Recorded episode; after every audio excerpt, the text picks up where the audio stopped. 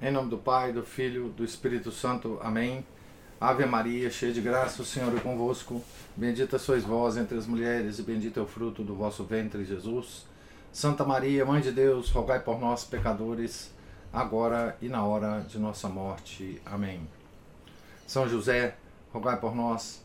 São Felipe Neri, rogai por nós. Santo André Apóstolo, rogai por nós. Santa Teresa de Jesus, rogai por nós. Nossa Senhora de Fátima, rogai por nós. Em nome do Pai, do Filho e do Espírito Santo. Amém. Bom dia a todos. Nós estamos aqui na página 614 da biografia de Santa Teresa de Jesus, escrita por William Thomas Walsh. Estamos ah, num ponto logo depois da fundação é, do mosteiro em, em Burgos, depois da controvérsia, depois das dificuldades. Né? Um mês depois, então, da fundação, 20 de maio de 1582, Teresa escrevia ao seu amigo, o cônego Reinoso de Palência, uma carta onde deixava transparecer como seus atritos com os jesuítas se haviam transformado num rompimento sobremaneira grave abre aspas para Santa Teresa. Pela carta que junto poderá ver um pouco do que se passa com respeito à companhia, pois creio bem que eles começam agora a mostrar uma inimizade organizada e o demônio apoia-a, lançando sobre mim culpas pelas quais eles deveriam antes agradecer-me com grandes testemunhos. Tudo vai parar a esses negros interesses. E como eu creio que eles diriam uma mentira, vejo claramente que o demônio ainda anda metido no assunto. Agora disseram a Catalina de Tolosa que uma vez que não os impressiona a nossa oração, nada querem com os descalços. O demônio deve dar grande importância a pôr-nos desavindos já que se mostra tão apressado. Disseram-lhe eles também que o seu geral vinha a caminho e que já tinha desembarcado, e eu recordo que ele é amigo do senhor Dom Francisco. Se desse modo essa intriga pudesse ser desfeita e o silêncio imposto pela sua conformação com a verdade, seria um grande serviço para Deus, pois dá dó ver pessoas tão importantes lidar com infantilidades desta espécie. Então, essa é uma carta que Santa Teresa escreveu ao cônigo Reinoso de Palência, envolvendo a Catalina de Tolosa, que lembra tinha dado a casa e, e a fortuna para os descalços. Depois certos padres, certos padres é, começaram a encher a cabeça dela de, de besteira, né? ela retirou o apoio aos descalços eh, em relação ao convento de Burgos, e, que nós já vimos ontem. Né? Esses certos padres eram padres jesuítas. Né? Então, continuando aqui o texto, fecha aspas para Santa Teresa. Né?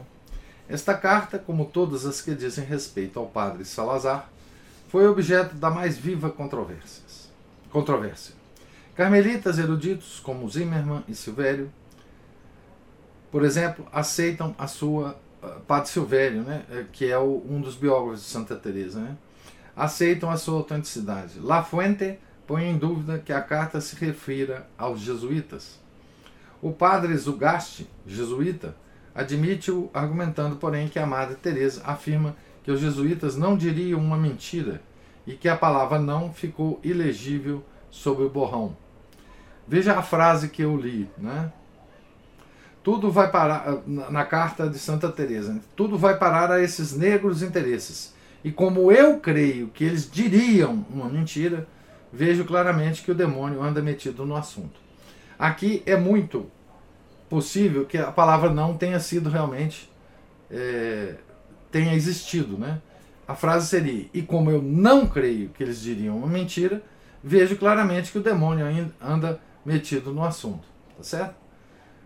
É, então, a palavra não ficou ilegível sob o borrão. Ah, o, isso é o padre é, Zugaste, jesuíta. É, é, bem possível que isso tenha acontecido. Né? É, continuando o texto, todos os jesuítas protestam, naturalmente, contra esta acusação de mentirosos. O padre Pons, jesuíta, nega do mesmo modo a autenticidade de um fragmento de uma carta de São João da Cruz para a madre Ana de Santo Alberto, prioresa de Caravaca, cujo manuscrito é guardado religiosamente pelos carmelitas descalços de Duruelo, advertindo-a, então São João da Cruz advertindo a madre Ana de Santo Alberto, de que tenha cuidado com os jesuítas em determinado assunto de, de negócios, e acrescentando, abre aspas, São João da Cruz, lamento imenso que não se tenha feito logo a escritura com os padres da companhia, porque não os tenho na conta de gente que guarde a sua palavra. Por isso, entendo que não só se desviaram em parte, como também, se lhes cedemos terreno, modificarão tudo de acordo com suas conveniências. Fecha aspas. Então, essa, essa carta também é, é colocada sob suspeita de autenticidade pelo padre Pons, jesuíta. Assim começou uma controvérsia sem qualquer objetivo louvável. Todos sabemos que os jesuítas, como os dominicanos, os carmelitas ou qualquer outra ordem, têm defeitos e virtudes e que alguns deles, por vezes, levam demasiadamente longe o espírito associativo. Contudo, ninguém que com eles conviva poderá acreditar que todos eles mentem, mesmo quando a acusação é feita por uma santa no momento de exaltação. Concretamente, em relação à carta de Santa Teresa, Padre Reino, para Reinoso, os dois eruditos carmelitas fizeram observações muito judiciosas. Por exemplo, é, abre aspas, pelo teor da carta, diz o padre Zimmermann, vê-se claramente que a sociedade, companhia, mencionada é a companhia de Jesus, e não como algumas vezes se tem pretendido, a ordem dos carmelitas mitigados. Catalina de Tolosa tinha prometido a sua voltada fortuna ao colégio dos jesuítas de Burgos, mas depois transferiu o legado para um convento que ela própria fundou, receando que pudesse ser aborrecida, ou que as monjas se vissem envolvidas numa demanda judicial, Graciã e Santa Teresa renunciaram às propriedades, tendo no entanto de atuar cautelosamente por causa do arcebispo. Os jesuítas, esquecendo que deviam a Santa quanto deviam a Santa Teresa, mostraram-se descontentes com a sua presença em Burgos. Fecha aspas. Seja como for, não é razoável exagerar esta controvérsia, que apenas veio precipitar a separação inevitável entre as duas ordens, comissões bem diferentes. Só é de lamentar que essa brecha tenha sido aberta nos últimos anos da vida de Teresa, porque assim o fato assume uma importância sem proporção com a realidade.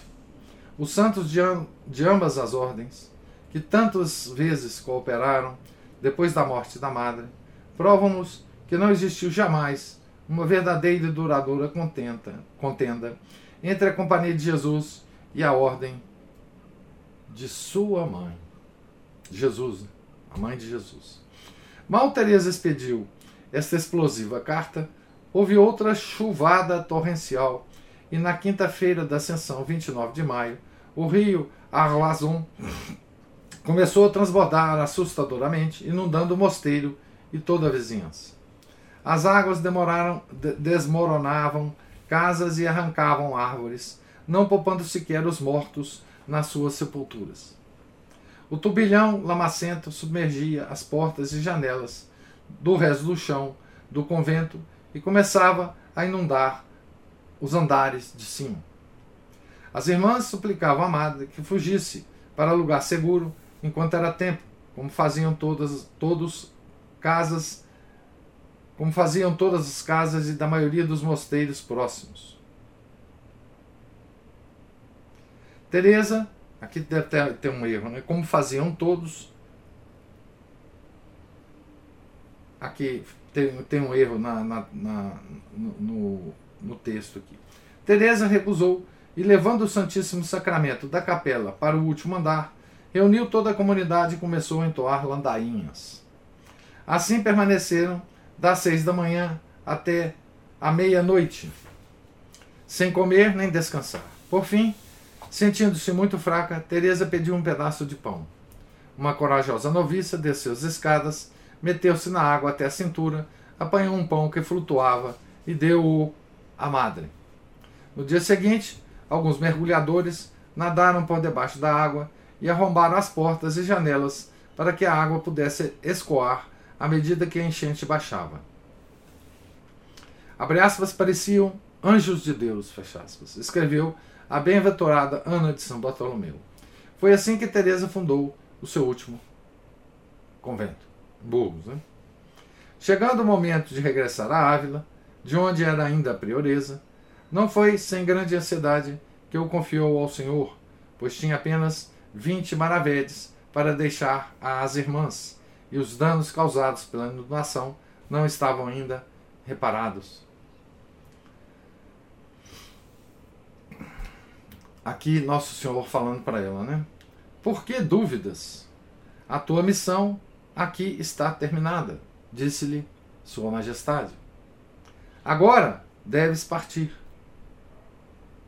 Teresa despediu-se então e, depois de enviar a Gracian um aviso para que não fosse de modo algum a Sevilha, onde se alastrara a peste, tomou o caminho do oeste em direção a Palência. Chegando a Valladolid, num tórrido dia dos meados de julho, teve a oportunidade de beber o mais amargo fel da ingratidão humana. Os parentes que, nas suas dificuldades, tinham recorrido a ela como a um tribunal de apelação, agora davam-lhe a recompensa que os seres humanos muitas vezes reservam para os seus defensores. Toda a questão girava à volta do legado de Lorenzo para a construção de uma capela de São José. Por qualquer motivo, a sua sobrinha, a sempre descontente Madre Maria Butista, tomou o partido da família e induziu a jovem Teresinha a fazer o mesmo. Devem ter se passado cenas terríveis na presença da velha madre, acabrunhada de doenças, e não é improvável que ela tivesse exprimido a sua opinião com toda franqueza. No fim, o advogado da família disse-lhe que a sua conduta era imprópria a uma senhora. Muito obrigado, Senhor, respondeu a madre, e que Deus vos pague por esse favor. A saída, Maria Batista, é Batista, né? Aqui está Batista, mas é Batista. Acompanhou a madre e a sua companheira até a porta e parece incrível, mas afirma-o a bem-aventurada Ana de São Bartolomeu. Disse às duas: Saiam da minha casa e nunca mais aqui entrem.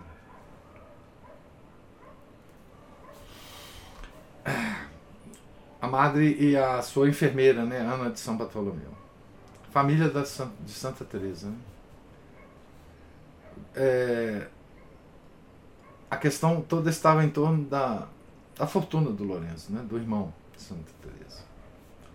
Foi nesse estado que a pobre velhota se meteu de novo a caminho, doente de corpo e alma.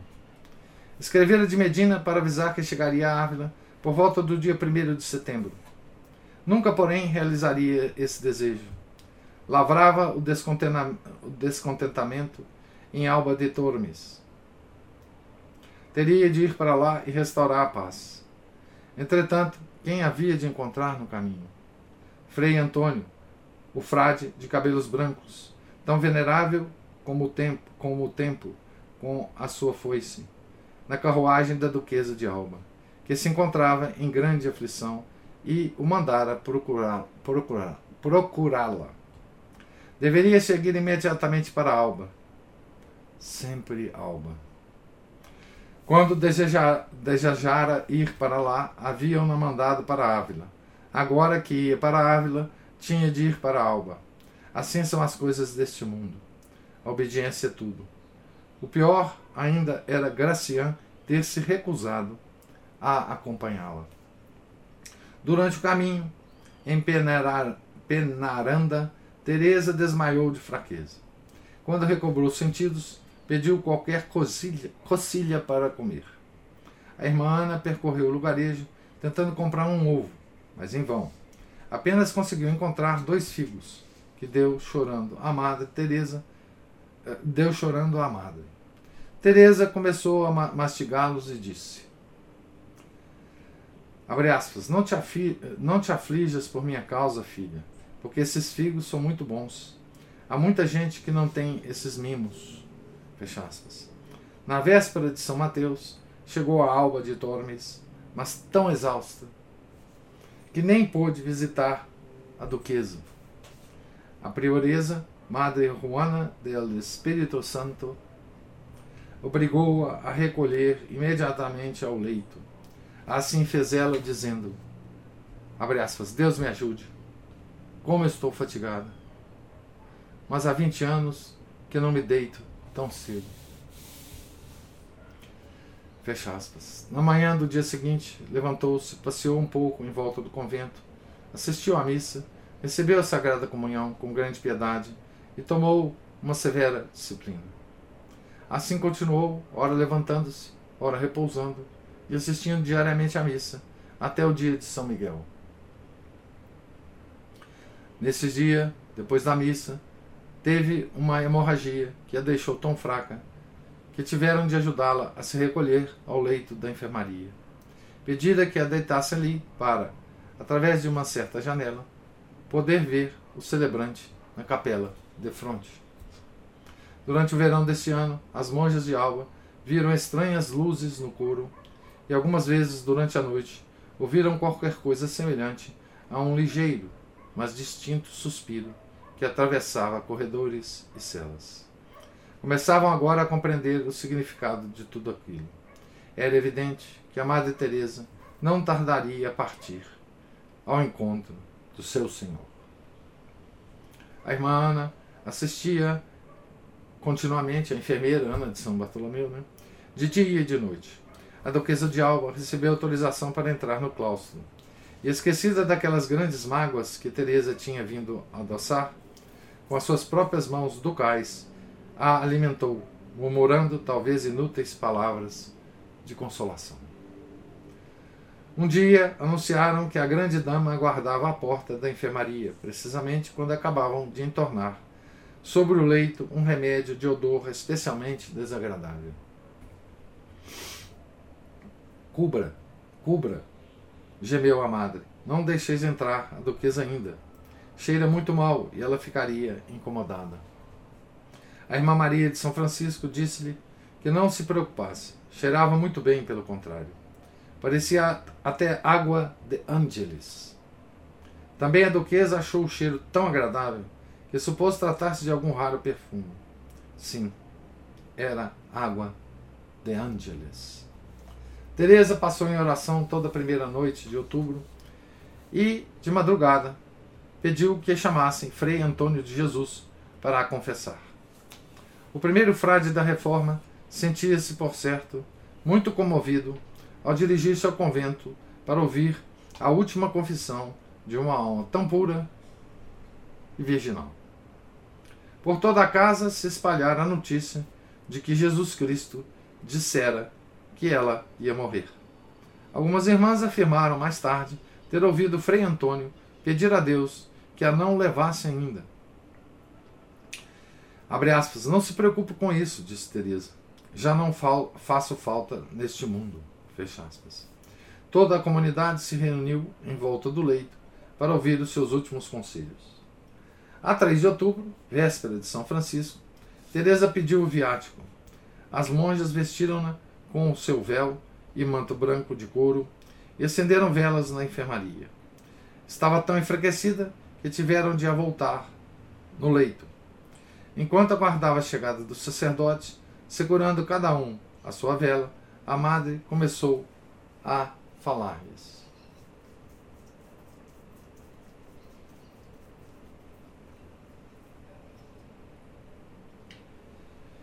Irras minhas e senhoras minhas, pelo amor de Deus, vos peço que tenhais o maior cuidado na observância da regra e constituições e que não deis atenção ao mau exemplo que esta irmã pecadora vos deu e de que vos peço perdão. Fecha aspas aqui para Santa Teresa. Quando o sacerdote chegou com o Santíssimo Sacramento e ela percebeu que o Senhor entrava no quarto, ergueu-se no leito sem qualquer ajuda, como que para se prostrar por terra. As irmãs que a acomodaram de novo na cama notaram que uma mudança radical se havia operado na sua fisionomia. Aparentava uma formosura luminosa, indescritível, e parecia muito mais nova. Abre aspas, e, juntando as mãos repletas de alegria, diz Ribeira, aquele cisne de incomparável alvura ergueu a voz para cantar a hora da morte com muito maior doçura do que jamais o tinha feito, e falou de coisas sublimes, amorosas e doces. Fecha aspas para a descrição de Ribeira, né? Entre outras, disse, abre aspas, ó oh, meu senhor e meu esposo, agora é chegada a hora desejada. Senhor meu, é tempo de partir que seja em breve, e que se cumpra a vossa santíssima vontade. Chegou a hora de deixar este exílio, este exílio, e a minha alma rejubila por ir unir-se convosco, como tem tanto tem desejado. Fecha aspas. Deus deu muitas graças a Deus por ter sido filho da igreja e nela morrer. Repetia muitas vezes, abre aspas, em suma, meu senhor, sou filha da igreja. Sou filha da igreja. Fecha aspas. Voltou a pedir ainda perdão para os seus pecados, suplicou às irmãs que rezassem por ela e cumprisse a regra.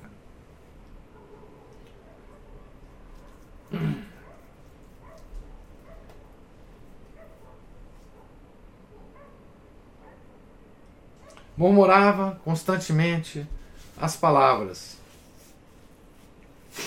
Sacrificium del Spiritus contribulatus, cor contrito et, et humiliatum, Deus non despitis, ne prodicias me afate tua, et spiritum sanctum tum ne auferas a me. Cor mundo crea em me, Deus. Ah, aqui a tradução, né? Sacrifício, a Deus é um espírito contrito, coração contrito e humilhado. Ó Deus, não desprezarás. Não afasteis de mim a vossa face, e não tireis de mim vosso Espírito Santo.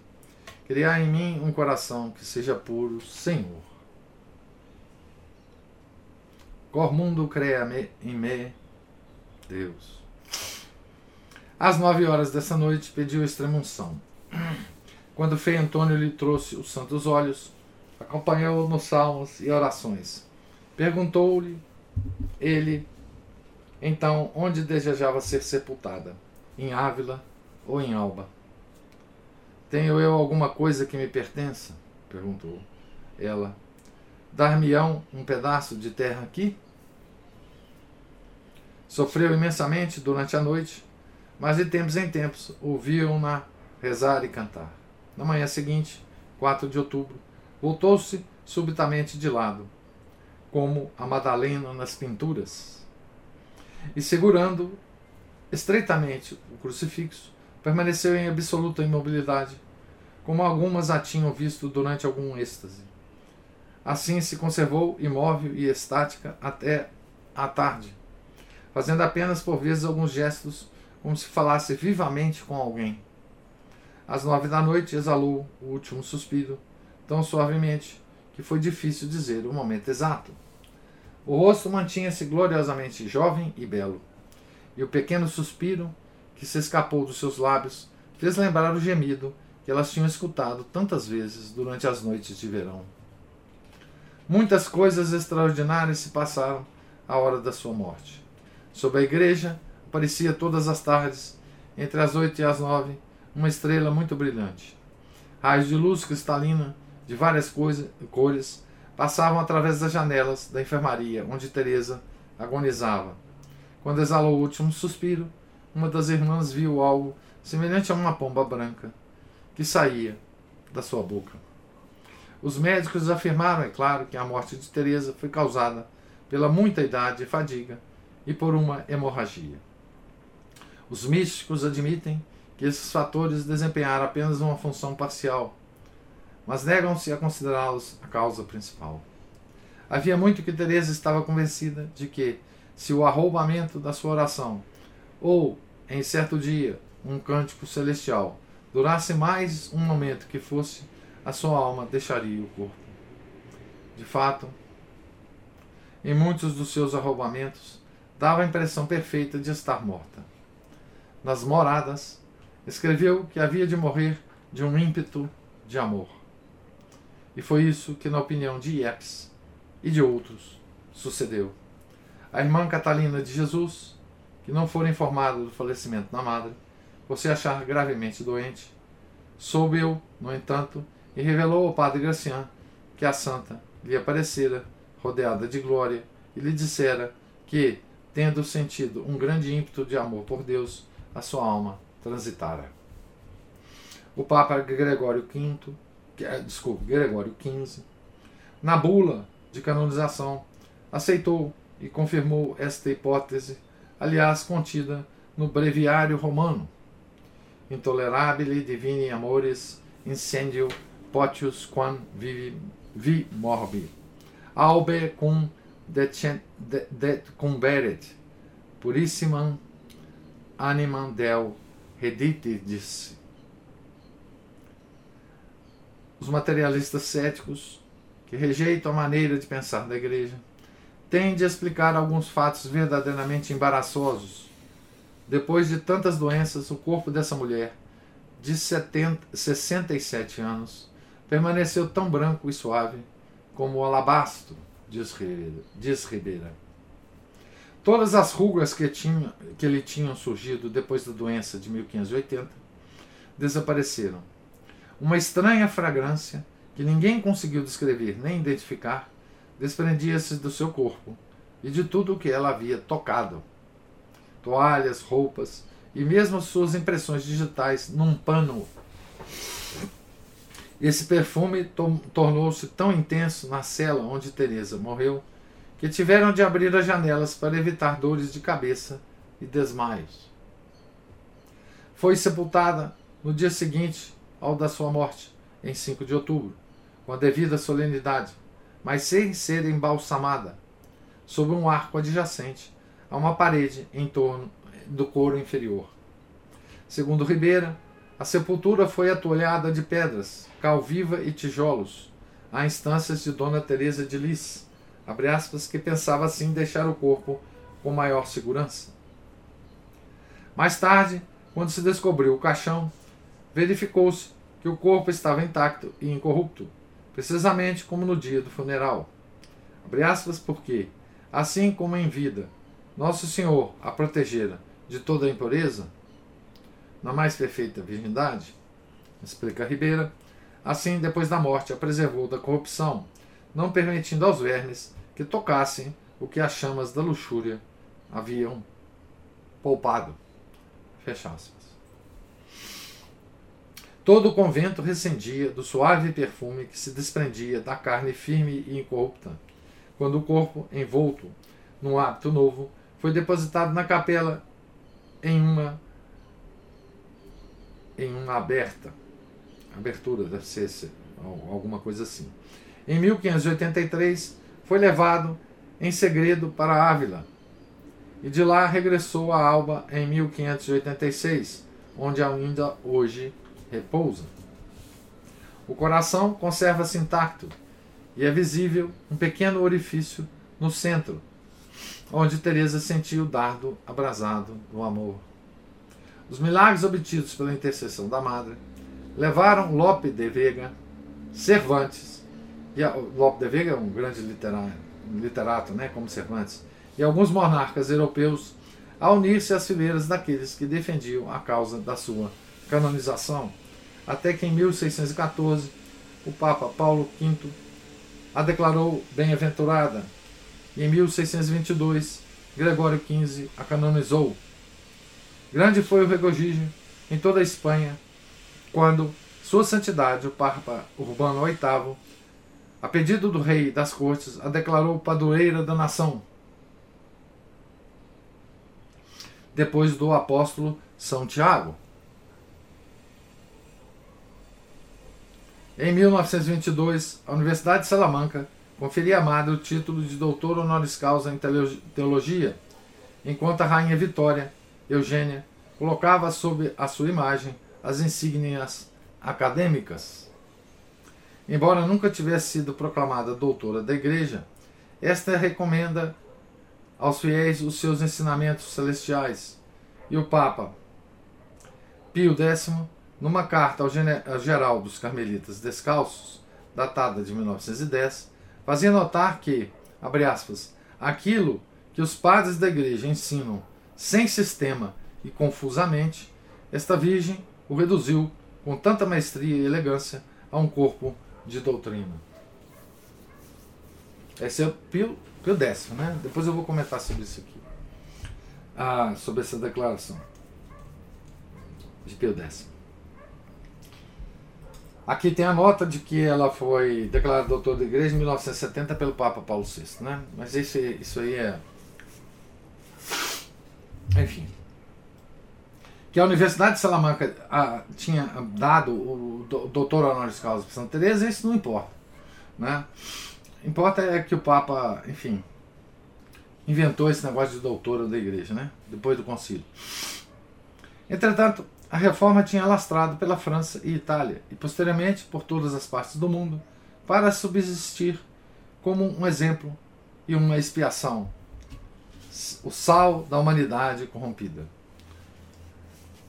No seu próprio país, o poder do seu nome foi, feio, foi e é tão grande que mesmo os comunistas, depois de incendiar igrejas, profanar altares, assassinar padres e freiras, até estes se mostraram incapazes de abalar uma devoção enraizada até os ossos nos seus antepassados. Disse que durante a Guerra Civil Espanhola, um grupo deles, avançando para atacar Ávila, avistou uma mulher vestida com hábito carmelita que vinha ao seu encontro a gritar: Não se atrevam a tocar na minha cidade. Alguém exclamou: É Santa Teresa.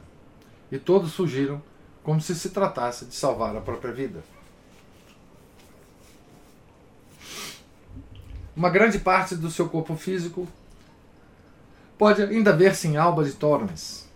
Aí ajoelhou Iepes em 1606 e aspirou o bom odor do paraíso que notara durante o seu último encontro em Burgo de Osmo em 1581. E nesse mesmo lugar, já no recente ano de 1914, quando da última abertura do sepulcro foi tirada uma fotografia à carne escurecida, que ainda hoje desafia todas as leis conhecidas do tempo e da decomposição, esperando ser despertada pelo beijo do esposo, quando de novo ele voltar a este mundo de pecado e de loucura. Porque a loucura, que segundo o rasteiro parecer terreno norteou a vida dela, demonstrou ser afinal a única verdadeira sensatez. E a menina, que estremecia ao ouvir as palavras para sempre, desprezou o mundo inteiro para conquistar o céu. Se essa boca sorridente, que ainda hoje é mais a de uma mulher que a de um esqueleto, pudesse falar aos corações angustiados dos nossos dias inquietos, talvez repetisse o que outrora dizia às suas monjas de São José. Abre aspas. Temam os que viverem depois de nós e lerem estas linhas. E se não virem nos seus mosteiros o que hoje se observa, não o atribuam à diferença de época, pois todo o tempo é bom para fazer Deus grandes mercês a quem de verdade o serve. Fecha aspas. E aqui termina o livro, escrito por William Thomas Walsh. Tá? É, então, o importante aqui é, nessa leitura de hoje, desde a página 614, é primeiro a desavença com os jesuítas, né? briga entre ordens, né? que sempre houve na igreja, né? É, e a morte de Santa Teresa, né? a morte dos santos quando é, as pessoas deixam relatos, né? É, é muito emocionante, né? E isso não poderia ser diferente com a, a Madre Teresa, né? Então, é, mas eu, eu queria comentar, só para ser breve e para deixar os comentários para os senhores, a declaração do, do Papa São Pio X, né? Porque é um pouco o que a gente já tinha discutido aqui, né? Ele dizia o seguinte, Papa, em 1910, né? Tá certo? Numa carta ao geral dos carmelitas descalços, né? Ele dizia assim: Aquilo que os padres da igreja ensinam sem sistema e confusamente, esta virgem reduziu com tanta maestria e elegância a um corpo de doutrina. Então, nós tínhamos dito exatamente, né, em relação à, oração mental, é que a, foi na Renascença né, que essa oração ganhou é, uma estrutura. Né? Não que ela não existisse antes, né? É, mas que com Santa Teresa e outros, né, essa prática da oração é, mental ganhou uma estrutura. Né? Ah, o Papa é, São Pio X vai além. Né? Ele diz assim que os, o, o que foi que os padres da igreja, né, ele está falando a patrística latina e grega, né? o que eles ensinavam é, sem sistema e confusamente, essa virgem reduziu com tanta maestria e elegância um corpo de doutrina. Ou seja, na parte que lhe toca, na parte que toca a Santa Teresa, né, que é grandemente, né, os graus de oração, né? ela pegou toda a patrística latina e grega, né? É, filtrou todas as informações que tinham ali daquela, daquele assunto e, e instituiu isso como doutrina. Né? É isso que o Papa São Pio X estava falando, né? estava é, é comentando aqui com, com o Geraldo dos Carmelitas. Né? E, bem, o fato dela ser doutora da igreja, ela foi eh, declarada doutora honoris causa em teologia da Universidade de Salamanca. Isso não tem nenhum problema. Né? Em 1922. O fato da, de aparecerem doutoras da igreja depois do Concílio Vaticano II é simplesmente um, uma besteira, uma, uma, é a coisa do, do, do modernismo, enfim, do feminismo entrando na igreja, porque ah, a mulher na igreja, ela não tem função de doutora, né? É, não quer dizer que elas não, as mulheres não escrevam grandes obras e não devam ser lidas as obras delas, né? Como Santa Teresinha, né? Aliás, Santa Teresinha, se não me engano, foi a primeira, né? Declarada doutora da igreja. É, mas enfim, isso é o assunto para outro lugar e outro tempo. É, então, é, aqui nós terminamos né, com a vida, com a morte de Santa Teresa, né? Essa belíssima biografia. Eu quero ouvir agora ah, os comentários de vocês dessa última leitura. Márcio está escrevendo, Amém, Santa Teresa. Que Deus nos reabilite, nos conduza em seu serviço e que nos ajude a não desertar de suas fileiras. Isso aí, essa é oração do Márcio aí. Amém, Márcio, amém. É...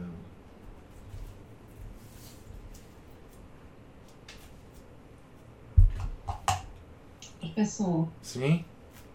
É, nessa frase que aqui é final, né? Porque a loucura que segundo o rasteiro parecia terreno norteou a vida dela, demonstrou ser afinal a única verdadeira sensatez. É, eu lembrei muito aqui do pai dela, que no comecinho da leitura, ele já que já, a, a, o biógrafo de Santa Teresa já diz que era um homem correto, reto, religioso e devoto. E aí, no final da vida ele fala, né, que se ele pudesse voltar atrás, ele teria vivido uma vida muito mais santa e teria feito muito mais. Acho até que ele fala em construir é, não sei se viver em mosteiros e tal. É, eu acho que é, é, a visão de quem consegue, alguém como nós, né? Alguém não como Santa Teresa que, que é santa, é, é perceber no fim da vida aqui é, ela devia ter é, entregue a sua própria vida, né? É, Santa Teresa, não, acho que quem, quem sou eu para falar, né? Falar de Santa Teresa. É, ainda estou lendo aqui a, a, a biografia, a, a, autobiografia dela e a gente percebe a, altura dela é incomensurável, né? E o contraste com a vida material, né, a vida de sofrimento físico é muito grande, né? Isso tem que nos dizer alguma coisa, né, professor, nesse, nesse, nesse, nesse mundo aqui. É. Né? É, não é fácil para nós é, entendermos isso. Não é fácil, porque nós estamos muito distantes disso mentalmente afastados do sofrimento físico é como penitência, né? É claro que a gente é, sabe o que é o sofrimento físico, todo mundo já quebrou um pé, passou por uma doença, mas uma, uma santa como ela, até o final da vida fazendo penitência e buscando autoflagelação, não é? É. Essa tão condenada que, assim, a própria igreja sempre busca por medida, sempre, né? É, os confessores, os, os orientadores, os diretores espirituais, a gente vê que sempre buscam colocar medida nas, na, na flagelação, mas que ela nunca deixou de existir na vida dos santos. Né? Nunca. Não. É. Não. É, quer dizer, eles eles estão não só se auto-infligiam, como eles conviviam com as doenças por causa do nível do, do, do, do avanço da medicina na época. Né? Então aquilo era uma coisa constante, né? Uhum. Pessoas com doença, com dores. Não tinha analgésico, né? não tinha dor de dente, do, do, enfim. É, é, e, e aquilo era natural, né? Mas essas dores naturais para os santos eram poucas, né? Eles se infligiam mais, né? É. É, é, a gente percebe assim, né, que essa essa questão, eu não saberia dizer nada sobre isso, mas é digna de nota. A gente pensar assim, próprio é, o próprio San, ai meu Deus, o dos jesuítas, agora me Santo Inácio de Loyola. Santo Inácio de Loyola, é, como, como um soldado, fez quebrar a própria perna para. Então, assim, há uma mudança aí, mas imagina, uma mudança aí ao longo do tempo do, da, dessa questão né, da, da dor, lidar com a dor, a dor física. Mas, professor, que santa e, e mais uma vez, que que grandiosidade né, da, da santa religião. É. Né? Quão são efêmeros esse, esses prazeres da vida e que horror quando a gente está diante de uma santa tão grande, da gente ver essas abominações que acontecem aí no mundo, continuam acontecendo. Né? Pois é, Santa Teresa é... dá medo, né? Dá medo. Dá medo. A Teresona dá medo. Não é brincadeira. Não. Eu, fico, eu fiquei pensando, enquanto você estava descrevendo né, as dores por que passavam esse pessoal, é, é, se Deus não tiver mudado o critério dele para nos salvar um pouco ao longo desses 500 anos, nós estamos nós estamos danados. Porque a nossa vida é completamente artificial, né? Completamente. É, enfim, toda a civilização, né? Nós vivemos, elas, é, ela nos enche de mimos, né? De, enfim, é, a própria medicina, tudo, né? Esse, esses confortos todos que nós temos, eu não sei o que será de nós, não. Realmente, assim, é, se a gente compara, né? Com esses grandes santos, e, enfim, não é à toa que a gente pouco vê falar de santos modernos, né? a, a não ser essas coisas aí é, que acontecem na igreja, essas, essas canonizações malucas, né? Mas é impossível, né? É, você vê que a própria igreja moderna reconhece essa mudança, querendo nos impedir santos esquisitos, né? santos de calça jeans, como diz o, essa expressão, acho que é de João Paulo II, né? É, alguma coisa, enfim. Ai de nós, ai de nós. Ai de nós, professor. É.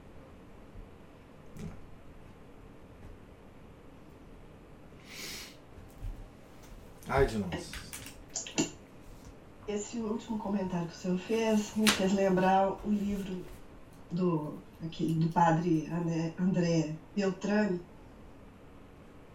É, o inferno existe, provas, esqueci outro. Nós vamos, nós vamos ler ele. É. Acho. O, o, a quaresma, na quaresma. Eu, eu já compartilhei uma vez disso, porque eu achei que pensei, né, vou ler esse livro, que é um livro, é um livro fininho. E foi um tumulto para ler, porque é justamente porque eu pensava assim, se Deus não diminuir os, os, critérios dele, não vai dar.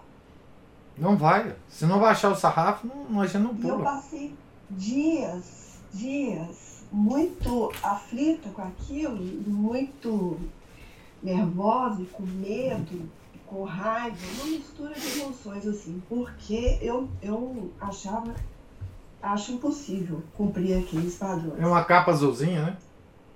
Dele. O meu não é capa azul, não. Não? Não. O meu é como se tivesse umas chamas, assim. Mas vai falando aí que eu vou, eu vou tentar pegar o meu aqui. Tá. E aí, eu, eu comecei, eu pensando naquilo, né, meditando naquilo, a, a única coisa que me veio é que a, o que a gente pode fazer é continuar fazendo isso que a gente está aqui pelejando. É, é pelejando para conhecer é, o meu, provas de exemplos. É, é. Inclusive, ele dá uns exemplos do que o próprio Monsenhor de Seguir é, ele repete, é, ele repete. É, é. Esse livro é muito bom, mas ele é muito assustador. Muito assustador. É. é. E. Porque é, é, essa questão do sofrimento físico, que a nós vem sendo poupado com todo o conforto, realmente é assustador é. para pessoas como nós, né, da nossa época. Mas como disse Santa Teresa, que no finalzinho cada época tem as suas. A gente não. Né? É, é, cada época Deus vai dar o, o, o conforto, o, os sinais de como que a gente deve servi-lo, né? Então a gente tem que confiar nisso. É esperança, a esperança teologal, né? É virtude da esperança. É. E é. E ontem a Cristina falou uma coisa que é assim, de é, a gente não deve fazer as coisas para parecer sermos humildes, mas porque é o correto. Então, assim, mesmo a gente não estando, e aí São Francisco de Sales fala disso também, mesmo a gente não estando convictos é, dessas, dessas virtudes em nós, quer dizer, a gente, a gente fica, a gente experimentar fazer o bem, a gente experimentar é, ser melhor, é, mesmo que a gente olhe para a gente e pense que a gente não é aquilo ali. A gente, que a gente não está fazendo aquilo ali com total sinceridade. Ah, tem que imitar. Tem a que, imi- gente, isso. tem que imitar, isso A é gente- claro. Exatamente. Então a gente buscar cada uma dessas virtudes, experimentar essas virtudes, mesmo sem a convicção delas. Por imitação, é claro. Sim. É claro. Porque se a gente for esper- esperar a convicção para depois fazer, a Não. gente não vai conseguir fazer nunca. É assim que o menino aprende. É assim que a criança aprende, imitando. É, Pascal dizia ele, é, na- nos livros, no livro que ele, que ele escreveu, Os Pensamentos, ele, ele falava: "Ó, Você quer ser católico? Comece a imitar o católico. Vai à missa, faça tudo que ele faz. É, se benze de água benta, beba água benta, faça tudo que ele faz, mesmo que você não tenha fé. Sim. Mas a primeira coisa que você tem que fazer é imitar. Então a gente vai imitando meio trabalhadamente mesmo. Isso. É, você tá certo. Porque, é, é, e aí a gente, eu acho que essa- a recompensa, Deus nos dá a recompensa de conseguir fazer um pouquinho mais, um pouquinho mais dessas virtudes, né? Vai nos dando essa graça. É, não nos esqueçamos aí daquela história dos. A gente pode não ter os martírios físicos, mas nós vamos, estamos passando por martírios psicológicos bastante fortes, né? E que a gente não tem inteligência para alcançar a maldade, né? Do príncipe deste mundo. Então a gente não sabe o que ele está preparando para nós, o que nos espera no futuro. Então a gente tem que pedir, é- e, e assim, nós estamos, é, é uma beleza que nós estejamos terminando essa leitura bem às portas do advento. No dia de Santo André, apóstolo, Sim, que ficou Um dois dias lá né? crucificado, na cruz de Santo André. na cruz de Santo, An- Santo André. É.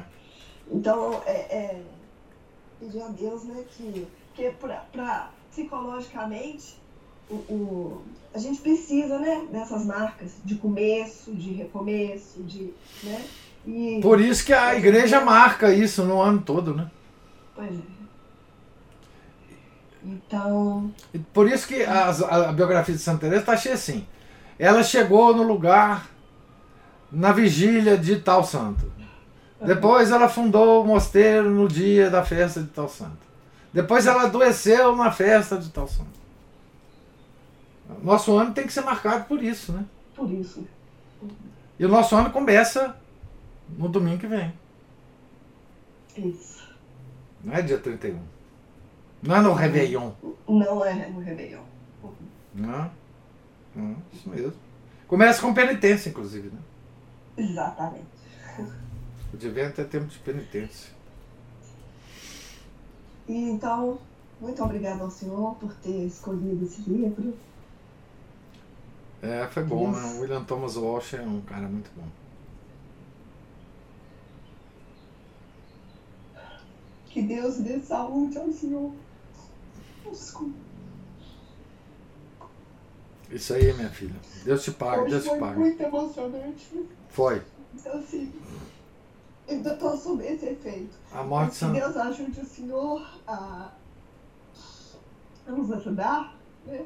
Que Deus dê saúde ao senhor, à sua família, para que ano que vem a gente possa continuar aqui. firme e forte. Fica esse forte. Isso. Isso aí. Deus te pague, Ana. Deus te pague. Tá bem.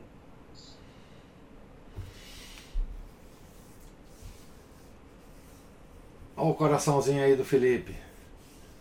Então, gente. Terminamos, né? Alguém tem mais alguma observação?